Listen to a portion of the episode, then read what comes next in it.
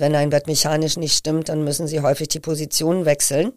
Und damit der Körper das schaffen kann, weil er muss den Muskeltonus dafür wieder aufbauen, unterbricht er diesen, diesen Ablauf. Und das ist ein mechanischer Wegreiz dann. Und der kann dazu führen, dass sie den, das Schlafmuster gar nicht durchlaufen können und deswegen gar nicht in die Traumphasen reinkommen. Das kennt man landläufig unter, ich habe zwar acht Stunden geschlafen, bin aber fix und fertig. Economy mit K. Mit Martin Dovideit. Willkommen beim Kölner Stadtanzeiger. Willkommen bei Economy mit K. Das K steht wie immer für Köln und deshalb spreche ich hier mit Menschen, die die Wirtschaft in Köln und der Region vorantreiben.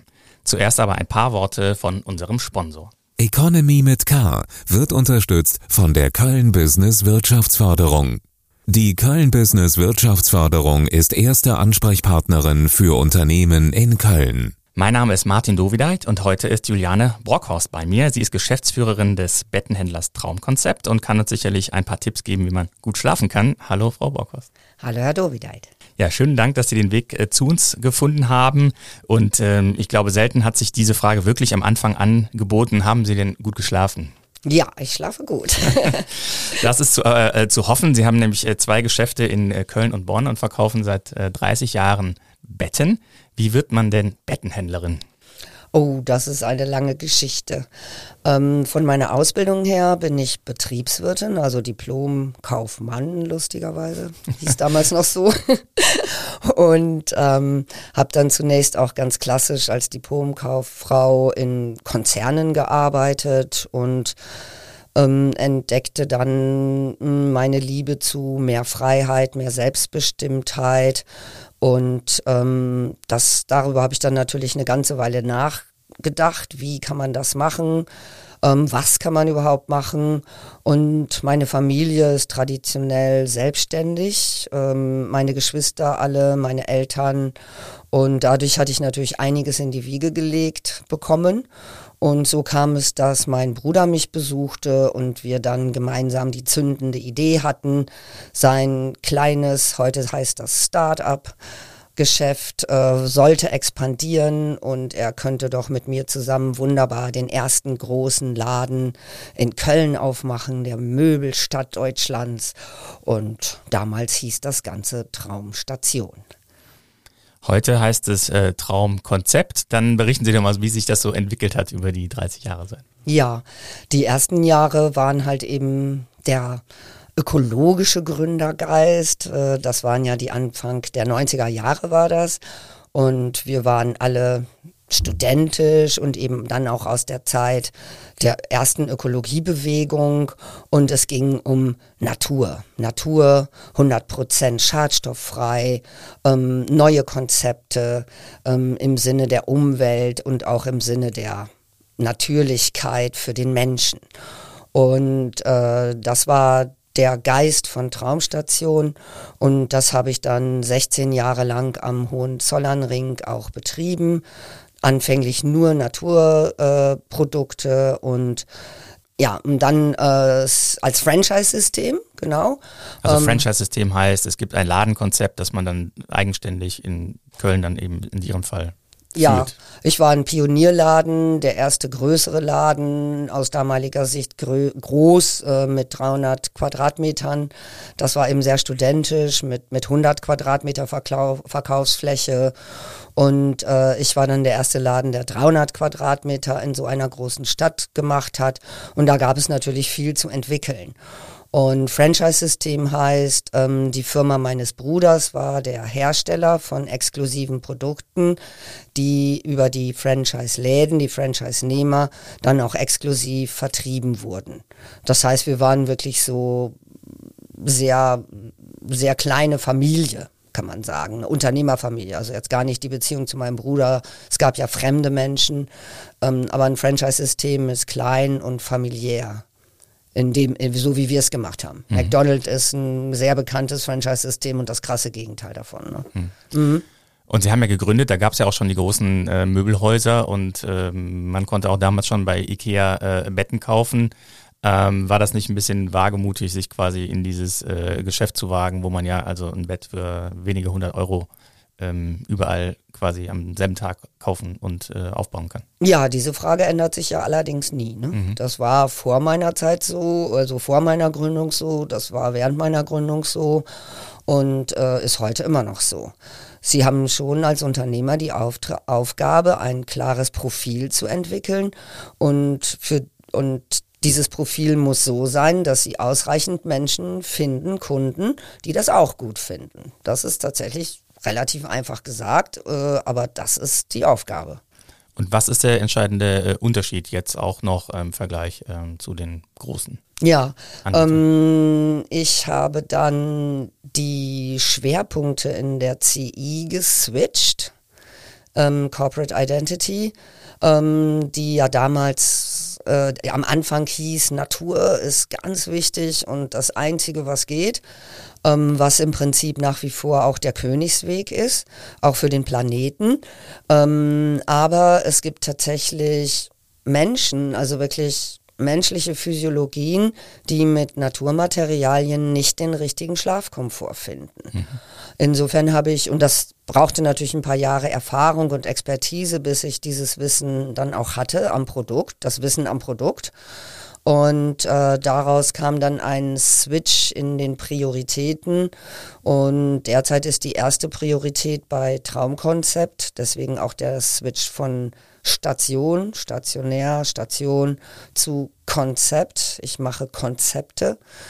Ähm, der Switch zu Konzept bedeutete, dass ich als erste Priorität dann gesagt habe, der gesunde Schlaf, der auch medizinisch untersuchte richtige Schlaf im Sinne von Wirbelsäule muss richtig liegen, ist so wichtig, dass das Priorität 1 geworden ist. Durch das fortschreitende Bewusstsein auch bei Herstellern, auch bei Zulieferern, wo man Rohstoffe kaufen muss, dass Schadstofffreiheit jetzt nur wirklich nicht so ein Problem ist, dass man dann gleich die Hände über den Kopf schlägt, wenn man gefragt wird, haben Sie auch schadstofffreie Sachen ähm, ermöglichte einfach auch eine Öffnung am Produkt, schadstofffrei, aber physiologisch richtig. Und da kann man sagen, der gesunde Schlaf steht eigentlich auf drei Säulen. Äh, wenn es um Matratzen geht, Lattenroste müssen dazukommen, aber grundsätzlich sinnvolle Matratzen sind Taschenfederkerne, Kaltschaummatratzen und bei Traumkonzept natürlich immer noch ganz wichtig das Naturlatex. Mhm.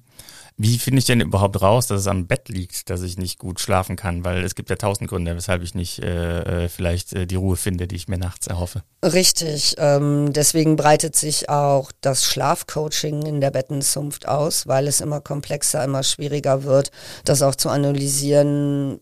Wahrscheinlich auch, weil man einfach mehr weiß und Betroffenen deswegen auch besser helfen kann. Ähm, der, der, das Bettenfach hat eigentlich die knochenmechanische Seite zu bedienen an dieser Fragestellung. Das heißt, die Physiologie, die Wirbelsäule muss ausbalanciert sein im Sinne des Menschen. Und das ist wichtig, dieser Zusatz im Sinne des Menschen, weil jeder von uns hat eine natürlich wiedererkennbare menschliche Wirbelsäule, aber doch eine individuelle, spezifische Form. Deshalb machen wir die zunächst sichtbar mit Hilfe des Wirbelscanners und dann geht es in die Analyse, welche Matratze ist richtig für diese Person, die diese dann ja an einem Bildschirm zu betrachtende Wirbelsäule ähm, hat. Ne? Mhm. Und äh, dann haben wir ja dann auch Glück dadurch, dass wir immer noch stationär arbeiten dürfen, dass Menschen physisch anwesend sind und mit uns sprechen können und deswegen uns auch direkt ein Feedback geben können über das Liegegefühl, was sie auf den verschiedenen Vorschlägen dann auch rückmelden können. Ist es denn möglich überhaupt durch, sage ich mal, jetzt Probeliegen, zwei, vielleicht auch drei Stunden, das rauszufinden, was jetzt die bessere Matratze ist? Weil vielleicht gerade ähm, ändert sich das ja auch, wenn man dann halt jede Nacht drin liegt in der Matratze und ähm, das sich vielleicht ändert gegenüber der Wahrnehmung, die man jetzt beim ersten Ausprobieren hat. Ja, das ist eine ganz wichtige und berechtigte Frage, die auch viele unserer Kunden eigentlich tagtäglich stellen. Mm, und zwar kann man da sagen, wenn die mechanische Seite nicht hundertprozentig geklärt ist, dann brauchen wir über viele andere Dinge gar nicht mehr reden. Wenn, das machen wir ja im Laden, Ne? Und äh, dann kann man im Gespräch natürlich sehr gut noch andere Punkte herausarbeiten, wo die wir dann ähm, von Fall zu Fall auch ein bisschen besprechen müssen. Es kann für einen Menschen sinnvoll sein, dass er die mechanisch richtige Matratze, die mechanisch unrichtige Matratze verleihen wir nicht, aber die mechanisch richtige verleihen wir mhm. für ein paar Nächte, um zu fühlen, wie ist es dann unter ich sag's jetzt mal so, wie es eigentlich mechanisch ist, unter Dauerbelastung. Mhm. Ne, der Mensch liegt ja dann, wenn er wenigstens halbwegs gut schläft, hoffentlich sechs bis acht Stunden. Ähm, und dieser, diese Dauer, dieser Dauereinfluss, der äh, ist natürlich interessant. Ähm, und dann gibt es ja auch noch als dritten Schritt, ähm, wenn man dann zwar vielleicht ein paar Nächte ganz gut geschlafen hat, aber irgendwie nach zwei Wochen merkt man noch, hm, hm, hm, ähm, dann gibt es immer noch die Möglichkeit, an der ausgelieferten Matratze im Zweifel noch etwas zu tauschen. Und der Clou ist natürlich eine Individualzonenmatratze oder eine Individualschichtenmatratze, die es bei Traumkonzept natürlich gibt, ähm, wo ich dann auch in einem Jahr oder in zwei Jahren die Möglichkeit habe, etwas noch zu fein zu justieren. Ähm, von Traumkonzept kommt dann immer der Wunsch, ich möchte, wir möchten das zunächst dann begleiten durch ein Bild, weil, wie gesagt, selbst dran rumdoktern birgt das Risiko, dass die Mechanik dann doch nicht mehr sehr gut ist. Und das ist die Basis von allem, was mhm. an Feintuning dann danach kommt. Mhm. Und für viele Menschen ist es gar nicht so kompliziert, muss man einfach sagen. Nicht so kompliziert machen. Mhm. Ähm, Sie haben den Namen Traumkonzept dem äh, Geschäft gegeben. Mhm. Für mich sind die Nächte, in denen ich träume, eigentlich die, in denen ich schlecht schlafe.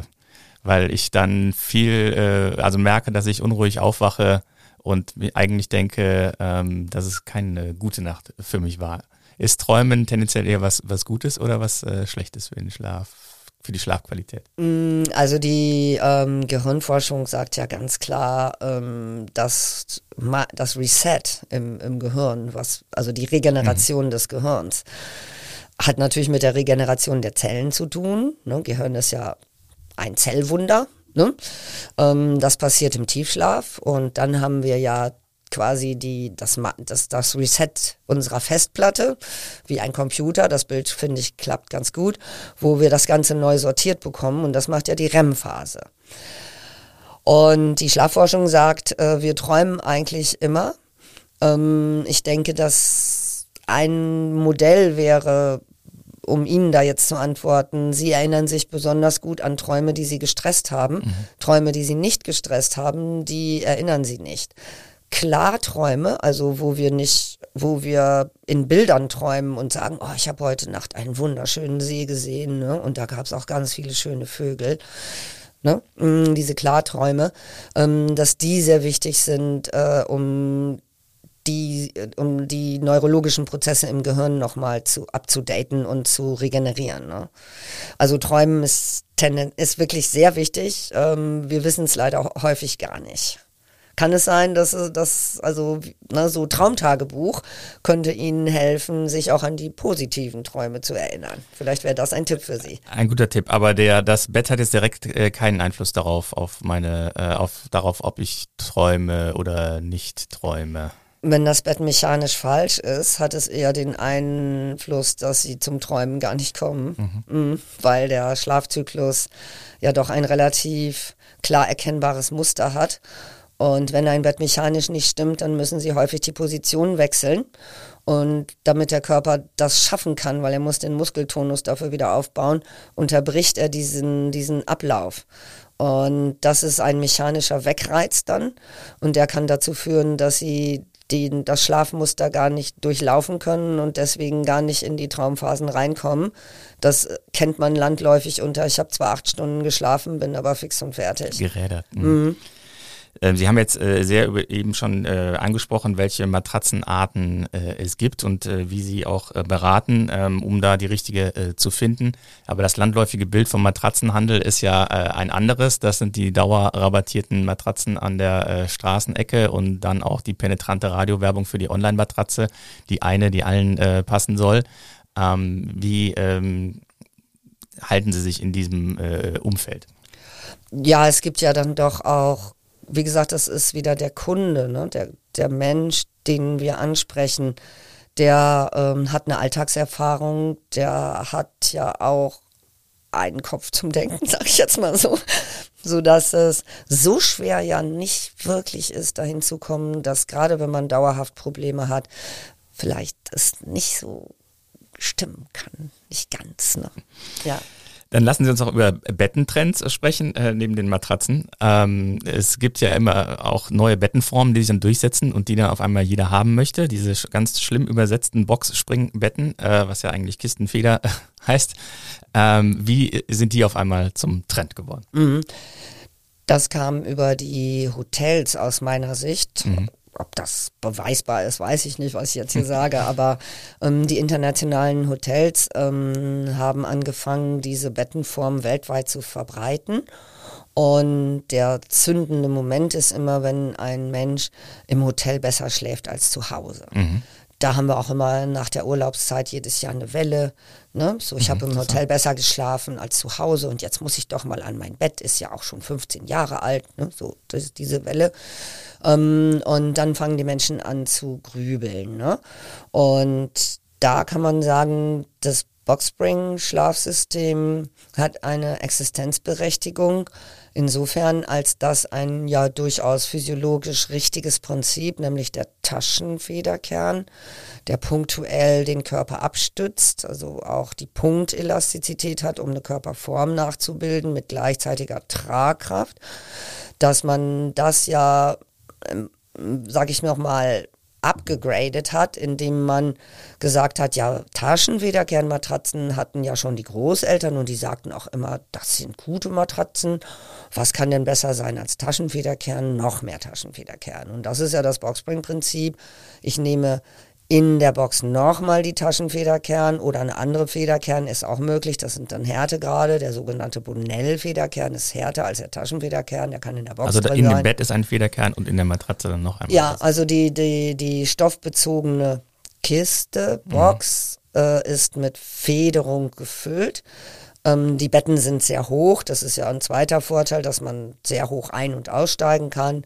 Und dann erreicht man ja eine Matratzenfederung im doppelten Sinne.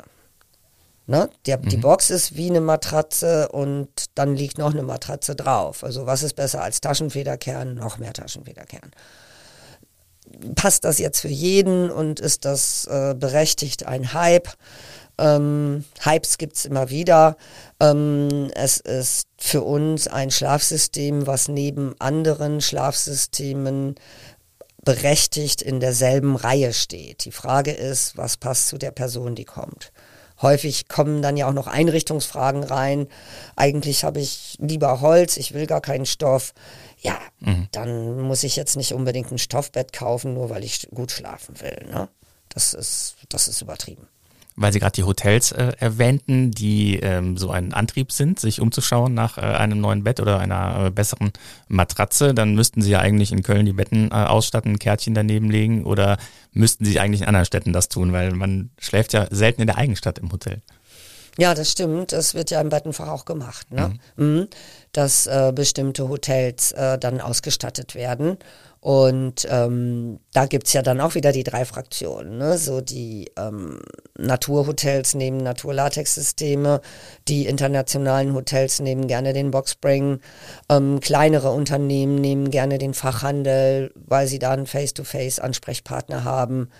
Da gibt's natürlich kleine wirtschaftliche Probleme. Der Fachhandel, so hochwertig wie der ausgerichtet ist, ist für Hotels häufig zu teuer. Mhm. Ne? Dann äh, lassen Sie mich noch die eine Frage stellen, die äh, viele Paare umtreibt. Äh, Doppelbett, äh, durchgehende Matratze oder zwei einzelne? Ja, da geht es sehr wichtigerweise um Prioritäten setzen. Gibt es einen Partner, der sich durch leichte Übertragung vom Partner ähm, sofort wecken lässt und dann nicht wieder einschlafen kann? Das ist äh, gesundheitlich relevant, wenn man äh, dann nicht wirklich in den Schlaf kommt und das natürlich über Jahre und im Zweifel über Jahrzehnte. Das ist der Faktor, ne? Einmal schlecht schlafen, kein mhm. Problem, aber jahrzehntelang, mh, mm, ne? Ähm, deswegen, wenn solche Dinge vorliegen, ist es doch sehr wichtig, dass die Matratzen getrennt werden weil es einfach sicherer ist, dass keine Bewegungsübertragung stattfindet als Schlafstörung.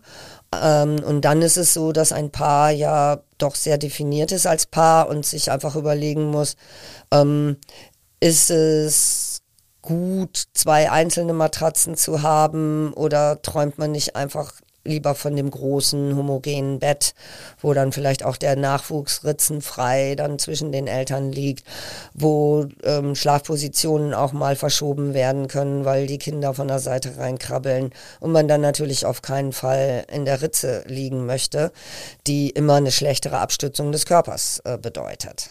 Und wie oft kommt es aber zu Konflikten im Laden, wenn die Paare sich äh, darüber nicht einig sind? Ja, das äh, passiert. Fragengewitter.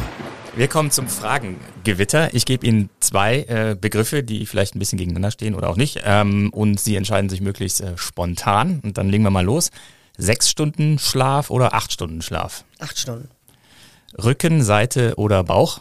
Rücken und Seite. Normales Kissen oder geformtes? Äh, Kissen? Geformtes Kissen. Und Kaffee oder Tee? Kaffee. Ähm, Fleisch oder vegan? Äh, gemischt. Beides. Und essen gehen oder selber kochen? Auch gemischt. Freizeit oder Überstunden? Überstunden. Und Oper oder eher Stadion? Beides. also schon auch mal beim FC. Ja, klar. Und lesen oder streamen? Lesen. Haben Sie eine Empfehlung gerade, was Sie auf dem Nachttisch liegen haben? Ähm, ja, schau mal, wie wir tanzen. Innenstadt oder auf dem Land? Äh, Innenstadt. Und äh, Couch oder Fitnessstudio? Beides. Wie geht das zusammen? Ja, nicht gleichzeitig, hintereinander. Nordsee oder Karibik? Äh, Nordsee. Äh, Android oder iPhone? Android. Und, äh, oh, Sie haben die Augenbrauen rausgezogen. Also äh, Apple mögen Sie gar nicht, oder? Nö, das kann man so nicht sagen. Ähm, ich bin da äh, cool unterwegs mit äh, Android ist Windows näher und dann komme ich mit meinen Laden-PCs besser klar. Ganz einfach. Und Heizung an oder Heizung aus? Heizung aus. Und Karneval feiern oder aus der Stadt fliehen? Ja klar, feiern. Dann äh, ist das der Übergang, um ein bisschen über äh, Köln äh, zu sprechen. Ihr Geschäft in Köln ist äh, am Friesenplatz. Äh, wie entwickelt sich denn der Platz so aus äh, Ihrer Sicht? Ja, ähm, die Stadt Köln ist ja, sag ich mal, in Sachen Platzgestaltung nicht das Talentwunder dieser Welt. Mm, das, glaube ich, ist äh, bereits ausreichend diskutiert worden. Der Friesenplatz hatte durchaus schlechtere Zeiten, als er im Moment hatte. Wir haben auch einige einige Hürden nehmen müssen mit Weingarten zusammen. Das ist ja unser großer Nachbar. Mhm. Mm.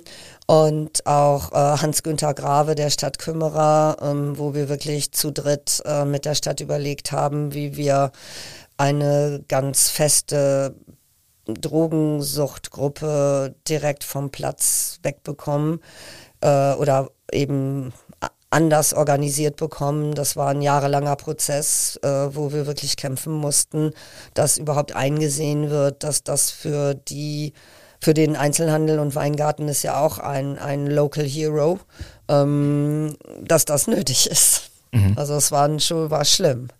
Und wie ne, blicken Sie jetzt auf den Neumarkt, wo das Problem jetzt quasi auch äh, ähm, ja, Frau kaum bekämpft werden kann? Ja, Frau Ricker sagt dazu und das äh, ist ein Satz, der mir nicht mehr aus dem Kopf geht. Äh, irgendwo müssen die Menschen hin. Ähm, damit hat sie natürlich recht. Äh, ich stehe immer in anderen Städten und frage mich, ja, wie macht, wie wird das hier gemacht? Hamburg, Peak Fine außer Bahnhof.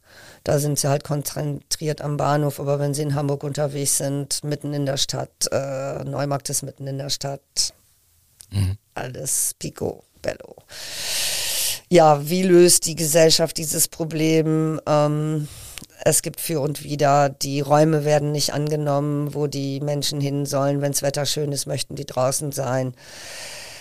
Wie kann man das vereinbaren, ähm, wenn es möglich wäre, ein gewisses Ausmaß beizuhalten, wäre es ja okay. Es sind Menschen, aber wenn da jeden Morgen Exkremente weggemacht werden müssen, wenn jeden Morgen oder wenn jeden Tag äh, kreischende Frauen erstmal den Laden stürmen und sich im Laden an den Haaren ziehen, die bellenden Hunde hinterherkommen, da muss man einfach sagen, sorry, aber das ist ein No-Go. Mhm. Dann ziehe ich auch auf die grüne Wiene. Wiese. Ne? Aber das haben Sie bis jetzt ja nicht getan. Das habe ich bis jetzt nicht getan, weil wir konnten eben, wie gesagt, mit so mit vereinten Kräften dann dieses Problem lösen. Auch mit der AWB. Also es gibt ansprechbare Abfallwirtschaftsbetriebe. Ja, es gibt äh, tatsächlich ähm, ansprechbare äh, Fraktionen auch in dieser Stadt und äh, es es ist eine lange Kommunikation, aber es geht. Mhm. Aber ansonsten hat sich auch äh, einiges geändert, was gerade die Verkehrsführung an den Ringen ähm, betrifft. Ähm, letztes Jahr hatten sie dann noch ewig lang eine Baustelle, die die Zufahrt über die Vogelsanger Straße auch in Richtung ihres Geschäfts äh, äh, erschwert hat. Ähm, welchen Einfluss hat es, dass eben ähm, ja die Stadt äh, sehr stark auf Radverkehr setzt? Ähm, gerade jetzt in dieser äh, Innenstadtlage äh, im Vergleich zum äh, Autoverkehr noch vor, weiß ich nicht, fünf bis zehn Jahren. Ja, da schneiden Sie ja eh eine ganz, ganz wichtige Grundsatzfrage an, nämlich Quo Vadis Innenstädte. Mhm. Ähm, der Onlinehandel powert das. Äh, die ver katastrophalen Verkehrsbedingungen in der Innenstadt für Leute, die einfach Auto fahren möchten, powert das, dass immer mehr Einzelhandelsgeschäfte in Kundensicht wenig Wertschätzung erreichen. Ob es so einfach ist, dass man sagt, Fahrradfahren ist für den äh, Planeten viel besser und wir müssen uns jetzt alle zusammentun, um ihn zu retten, wage ich zu bezweifeln, weil es gibt einfach eine Klientel, die sich nicht aufs Fahrrad setzt und die auch nicht KWB fahren möchte, KVB fahren möchte aus unterschiedlichen Gründen. Und äh, ja, da gibt es für den Handel aus meiner Sicht keine Lobby. Ähm, aber die Kunden können natürlich auch zu Ihnen mit dem Fahrrad kommen und ein, ein, ein Bett kaufen, weil es nimmt ja sowieso keiner äh, direkt mit, sondern Sie liefern die Betten ja zu. Ja, nein, um Gottes Willen. Wir sind auch mit unserer ganzen Logistik äh, bereits außerhalb beider Städte, mhm. ähm, weil das gar nicht mehr geht, äh, dass in dieser Verkehrsführung jetzt noch ein LKW einen Innenstadtladen anfährt bei uns kommt ja ein LKW, weil das sind ja teilweise größere Möbel und auch größere Touren. Die Speditionen haben ja einen enormen Kostendruck und müssen alles mhm. zusammenlegen. Das heißt, die LKWs werden immer größer.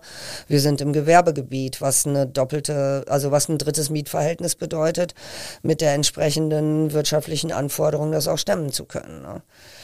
Ähm, wenn ich, äh, sag ich mal, die, die nächste Generation, die mein Konzept weiterführen könnte, müsste, sollte, wird die sich diese Frage stellen müssen, wo, was ist der richtige Standort? Mhm. Wir liefern natürlich aus, bei uns muss keiner irgendetwas selber machen, das, das natürlich auf gar keinen Fall. Ne? Man kann mit der KVB uns anfahren, mit dem Fahrrad natürlich und es kommen auch immer noch Menschen mit dem Auto, es gibt Parkhäuser, es gibt Parkbuchten, das geht schon. Mhm. Aber diese Frage, wie erreiche ich gerade das hochwertige Klientel, was doch autofixiert ist oder autoaffin ist. Ähm, die Frage stellt sich ganz klar. Mhm. Jetzt ist es ja so, dass äh, die äh, Innenstadtlagen unter Druck sind, so wie Sie es gesagt haben. Das könnte andererseits aber auch die Chance bieten, sage ich mal, an einen attraktiveren Standort zu wechseln mit mehr Laufkundschaft. Ähm, das könnte ja auch eine äh, Option sein. Ja, das Thema ist ja, dass die Innenstädte die Laufkundschaft in dem Sinne ja eigentlich eher nicht mehr so haben wie früher. Mhm. Also Innenstadt-Laufkundschaft. Mhm. Also, also wenn man durch die Innenstadt geht, ist schon sehr viel los, aber Sie meinen, dass die Kunden aus anderen Anlässen äh, oder die Menschen aus anderen Anlässen durch die Innenstadt gehen? Als, ja, es gab äh, ja jetzt wieder eine Studie Schildergasse, ne, Schildergasse, die mhm. äh, Straße, sage ich mal, auch im bundesdeutschen Einzelhandel, die immer wieder angeguckt wird, ähm, hat Probleme. Mhm. Ich bin, ich bin ein bisschen, also ich passe ja jetzt nun auf die Schildergasse nicht so richtig hin. Äh, oder jedenfalls früher nicht, vielleicht muss man da neu denken. Ähm, es, das belgische Viertel ist ja der, also das ist ja die Ecke Flandrische Straße, äh, die Ecke Brabanter Straße, Antwerpener Straße, was ja, wo der Traumkonzeptladen ja liegt, ähm, ist ja der Auftakt belgisches Viertel. Mhm. Ähm, das ist schon ein Viertel, was auch bewusst ausge angesteuert wird von Menschen, die was Besonderes sehen, ja, möchten und deswegen profitiere ich tatsächlich vom belgischen Viertel. Ne? Mhm. Ähm, dann hat sich was getan ähm, rund um das Hochhaus, was ähm, am Friesenplatz seit langem leer steht. Ähm, die, die Alteingesessenen wissen noch, dass bis 2017 dort eine Strauß Innovation äh, Filiale drin war. Die können sich äh, viele äh, erinnern. Sind Sie froh, dass da jetzt endlich ähm, bekannt ist, dass bis 2026 dieses Gebäude komplett neu äh, entwickelt werden soll? Ja, weil das, äh, das ist ja optisch auch keineswegs äh, motivierend, dieses Gebäude. Ja. also, ne, ne, ich, wenn ich, ich war ja früher am Hohenzollernring gegenüber von dem äh, DM und Butlers ist da jetzt und als ich aufgemacht habe, waren dort Möbelläden. Mhm. Ne? Ähm, die sind alle weg. Es ist eine Feiermeile geworden. Ich bin dort auch entmietet worden, weil mein Vermieter lieber einen Gastronomen dort haben wollte. Ähm, und dann, man wechselt nicht so kurz mal eben einen Unternehmensstandort. Mhm. Einige Menschen suchen mich mühsam, weil sie müssen sich ja vorstellen, Kunden, die zu uns kommen wollen, die kommen alle zehn Jahre. Mhm.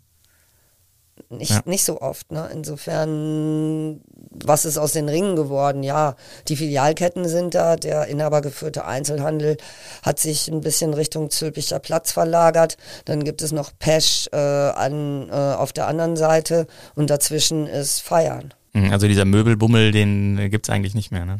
Schwierig. Mhm.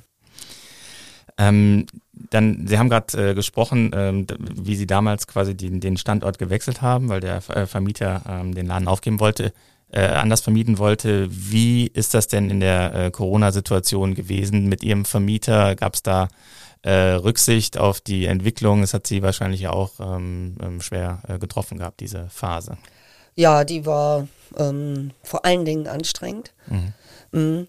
Und ähm, ich habe äh, auch privat, also ich habe private Vermieter, nicht, nicht institutionelle. Mhm. Ähm, und das war sehr gut. Mhm. Ähm, wichtig ist zu wissen, ein Unternehmer guckt einem Unternehmer immer auf Augenhöhe in die Augen und der Vermieter hatte natürlich während Corona-Zeit auch keinen Spaß. Ne? Mhm. Und ähm, wir haben dann äh, die Interessen doch gut ausbalancieren können. Ähm, will sagen, ähm, mein Kölner Vermieter konnte mir mit Mietnachlass äh, kürzerer Dauer, der, dem geht ja auch die Luft aus, der kann dann, ne, ähm, der braucht auch das Geld, weil das Gebäude will unterhalten werden mhm. und so weiter. Ähm, hat mir, ist mir da entgegengekommen ähm, und der Bonner Vermieter hat, äh, die, hat eine andere Maßnahme ergriffen, die auch sehr hilfreich ist. Ne? Mhm. Und insofern haben wir einfach offen geredet. Äh, sie auf meiner Seite liegt, äh, stabiles Unternehmen, ähm, vorsichtiger Kaufmann, ähm, auch ein Inhaber, für den es um alles geht, ist ein anderer Mieter als einer, der sagt, ja, also wir machen hier jetzt mal ein bisschen mit geliehenem Geld und wenn es nicht klappt, suche ich mir wieder eine andere Anstellung. Das ist kapital verschieden. Mhm. Ähm, dann lassen Sie es vielleicht einen kurzen Rückblick nochmal auf die Phase äh, äh, werfen. Also die Geschäfte mussten ja monatelang zugemacht oder unter starken Einschränkungen konnten sie nur äh, geöffnet werden. Gleichzeitig hat es aber auch so einen Effekt gegeben, dass die Leute halt sehr viel zu Hause waren und sich eigentlich mehr mit der mit der Einrichtung auch äh, beschäftigt haben. So ein Cocooning-Effekt, wie man das, das nennt, gab es ja. Ähm, wie hat es in der Summe dann auf, äh, auf Ihr äh, Geschäft gewirkt und wie sind Sie da wieder rausgekommen? Ja, was tatsächlich sehr problematisch war, ist, dass wir ähm, Lockdowns in Bonn und Köln hatten, aber ähm, die, um, die umliegenden Städte, wo die Großfläche sitzt, mhm. äh, durfte öffnen. Ne? Mhm. Ähm, ja, und äh, wir haben sehr viel Telefonberatung gemacht. Wir konnten sehr viele Käufe einfach auf die Wiedereröffnung parken, weil es ist ja dann doch wichtig, das zu sehen, anzufassen, zu fühlen. Ähm, einige Menschen konnten sich dann auch bei Sofas zum Beispiel durch Zuschicken von Stoffproben, so funktioniert ja dann auch der Onlinehandel mhm. mit diesen Produkten, dann doch für das Sofa entscheiden, weil die Fotos qualitätsvoll und, und erklärend sind. Dann noch eine Telefonberatung. Aber das hat natürlich nichts mit laufendem Betrieb zu tun. Ne? Wir hatten dann immer, sag ich mal, Hungermonate. Und äh, dann Boom-Monate, wo die Menschen losgelaufen sind und wieder in die Läden durften. Ne? Ähm, und unterm Strich ist es so, dass wir durch die Mehrwertsteuersenkung und die, die erste Runde 2020 ja auch an dem Möbelboom partizipiert haben. Das war bei uns auch ein Boomjahr. Mhm. 21 war schwieriger. Ähm, da waren die Läden sechs Monate komplett zu. Das wirkt so lang her. Das sechs Monate komplett zu. Und ähm, dann, äh, was für uns tatsächlich wesentlich schwieriger ist, ist 22 und 23 durch die enormen Preissteigerungen, durch die Lieferkettenunterbrechungen und natürlich auch durch die allgemeine Angst der Menschen, ähm, Krieg auf der halben Welt, ähm, vor der Haustür, Inflation. Ähm, also Konsumzurückhaltung, weil man auf einmal äh, horrende Gasrechnungen bekommen hat, Stromrechnungen, diese äh, Effekte. Ja, und gleichzeitig brauchen die Mitarbeiter mehr Lohn um mhm. überhaupt, äh, weil wir sind ja jetzt bei uns in, im Einzelhandel, bei uns verdient man gut, aber natürlich nicht so, dass man ähm, jetzt nicht auf 300 Euro im Monat weniger oder mehr gucken muss. Das, das ist natürlich nicht der Fall. Ne? Oder ne, welche, mhm. welche Zahl auch immer sie dann nennen wollen. Ne? Und diese Menschen haben ja auch alle das Problem, sie müssen eigentlich was zurücklegen, wenn sie im Alter überhaupt Geld haben wollen. Also selbst wenn man was über hat, kann man es nicht ausgeben. Ne? Mhm. Und äh, da Sie jetzt auf das Thema Personal zu sprechen kommen, wie schwierig ist das für Sie, äh, Personal zu finden? Sind auch spezielle Anforderungen, was Sie eben ja schon geschildert haben? Wirbelsäulen, Scanner muss man bedienen können, ein bisschen was über Physiognomie mhm. ja auch gelernt haben. Ähm, wie schwierig ist es da, Personal zu finden, zu halten? Ähm, das ist schwierig. Äh, wir haben äh, eine sehr eine sehr gute Stammmannschaft, äh, die sich voll engagiert auch äh, diesem Job widmet, für den sie auch ein bisschen Liebe brauchen. Ähm, ich finde, dass wir äh, deutlich interessanter und vielfältiger unterwegs sind als einige andere Einzelhandelsgeschäfte so an Arbeit bieten. Also eher ein interessantes äh, Arbeitsverhältnis anbieten können. Ähm, und für uns ist das Problem, die Spitzen zu besetzen, die Beratungsspitzen. Die also dann, Samstag vor allem wahrscheinlich, oder? Ja, die, die Kunden äh, verlagern gerade äh, ihre Gewohnheiten. Der Samstag ist gar nicht mehr so sehr im Fokus. Äh, mhm. Es verteilt sich auf die Wochentage und ähm, wir haben natürlich trotzdem das Thema Urlaubsvertretung, Krankheit, ähm, was bei, und bei meiner Betriebsgröße bedeuten würde, wenn eine Vollzeitstelle, dann äh, zwei Standorte Köln und Bonn oder zwei Teilzeitstellen. Und natürlich muss man bereit sein, samstags zu arbeiten. Ne? Mhm. Es ist eine Tätigkeit, wo sie auch nochmal Ausbildung bekommen, eine spezielle Ausbildung und, und einen Facheinzelhandel machen. Insofern rekrutieren wir auch ähm, Physiotherapeuten zum Beispiel, gar nicht unbedingt die klassische Einzelhandelsausbildung, mhm. Inneneinrichter, äh, Schauwerbegestalter, mh, die äh, dann den Verkauf einfach lernen. Ne? Mhm. Ähm, also ich bin dann mal ein bisschen durch die Google-Bewertungen äh, ihrer äh, Geschäfte gegangen und ähm, es gibt Kunden, die halt gerade diese lange und intensive Beratung zu schätzen wissen, aber manchmal kommt es dann auch dazu, dass man halt sehr lange warten muss, um selbst dran zu sein. Und dann, äh, dann gibt es Beschwerden. Wie gehen Sie äh, damit um? Ja, ähm, Google-Bewertungen finde ich einerseits sinnvoll. Mhm. Ähm, weil es natürlich auch immer ein, ein, weil es ein wichtiges Feedback en, enthalten kann.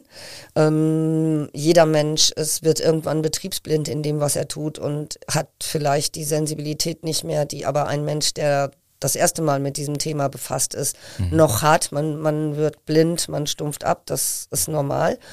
Deswegen finde ich das gut.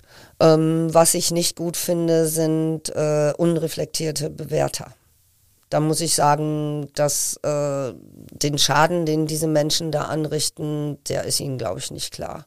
Und wollen sie das wirklich so sagen oder kann Kritik nicht auch mal konstruktiv sein? Was ist der Schaden, der äh, entsteht? Der Schaden ist der, dass ähm, es äh, die Situation falsch bewertet wurde dass ähm, man kein Verständnis dafür hat, äh, dass man überall bei uns auf der Homepage und überall lesen kann, für einen Wirbelscanner-Termin machen Sie bitte einen festen Termin.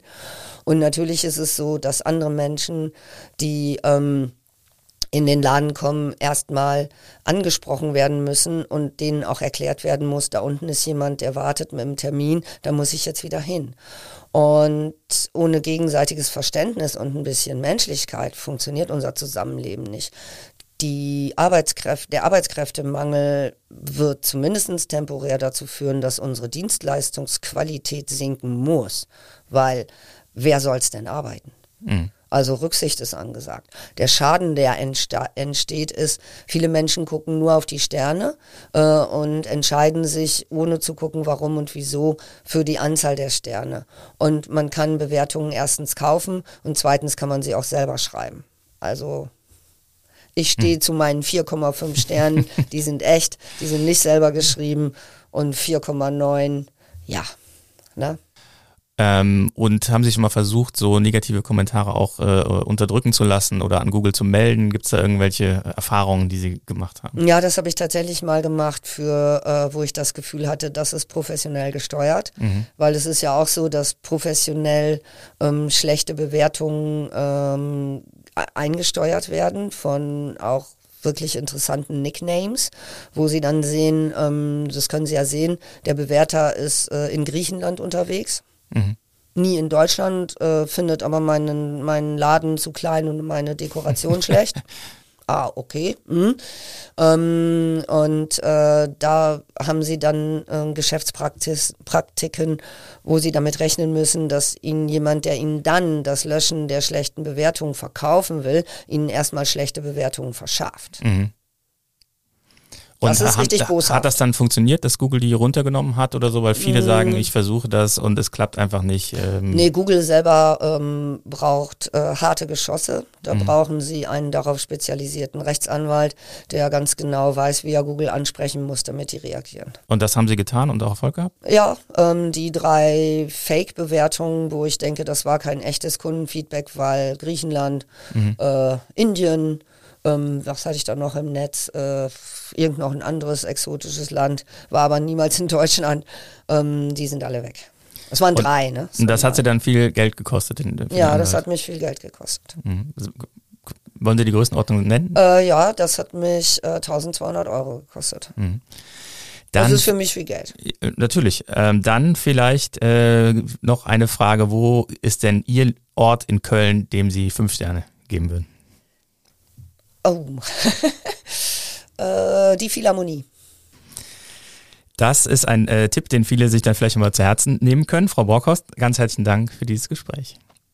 Gerne. Ja, das war Juliane Borkhorst, die Chefin des äh, Bettenhändlers äh, Traumkonzept. Und ähm, die Abonnenten des Kölner Stadtanzeiger machen es möglich, dass wir solche Gespräche führen können. Und wenn Sie unseren Journalismus unterstützen wollen, empfehle ich Ihnen ksta.de-abo wenn Sie noch keins haben.